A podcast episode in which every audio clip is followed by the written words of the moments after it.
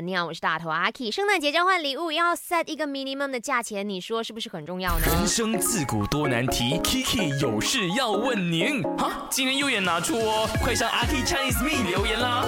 在我的 IG 那边，我看到了这位羽球朋友 Lam Sai Wing，他说不，一点都不重要。所以，嗯。你抽到的那位朋友，他收到的礼物一定是很厉害哦，哦，可以期待一下了哈。你要不要也送我们其他人礼物？开玩笑的，开玩笑的啊。嗯，在那个 IG 或者是呢，常常会在一些文章啦，或者是朋友们之间的谈话，我们都发现到，每一次一交换礼物，大家第一个问题就是来 set 一下那个 budget 大概是多少，minimum 跟 maximum。那通常呢，maximum 我们就说，哎，就以自己的这一个经济能力去决定了哈。But minimum 一定要 set 的，因为哦，很多人都会认为说，嗯，三十令吉很难买，对不对？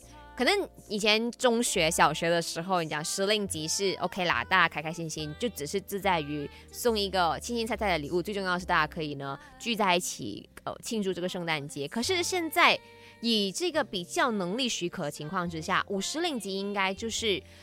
CP 值最高，然后大家也负担得起的价钱。如果你塞在一百块，也不是每个人承担得到样子。所以五十到一百这一个中间的价值差，好像是最嗯 OK 的样子。因为五十你可以买到很多好的东西，好用的好吃的。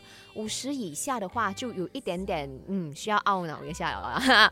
嗯，当然我们也希望说每个人不要被这个。价格去操控的，你想要买什么，你 OK 的，你负担得起的，那就去吧。最重要是大家开心，然后也把那个礼物的那个心意好好的传达出去。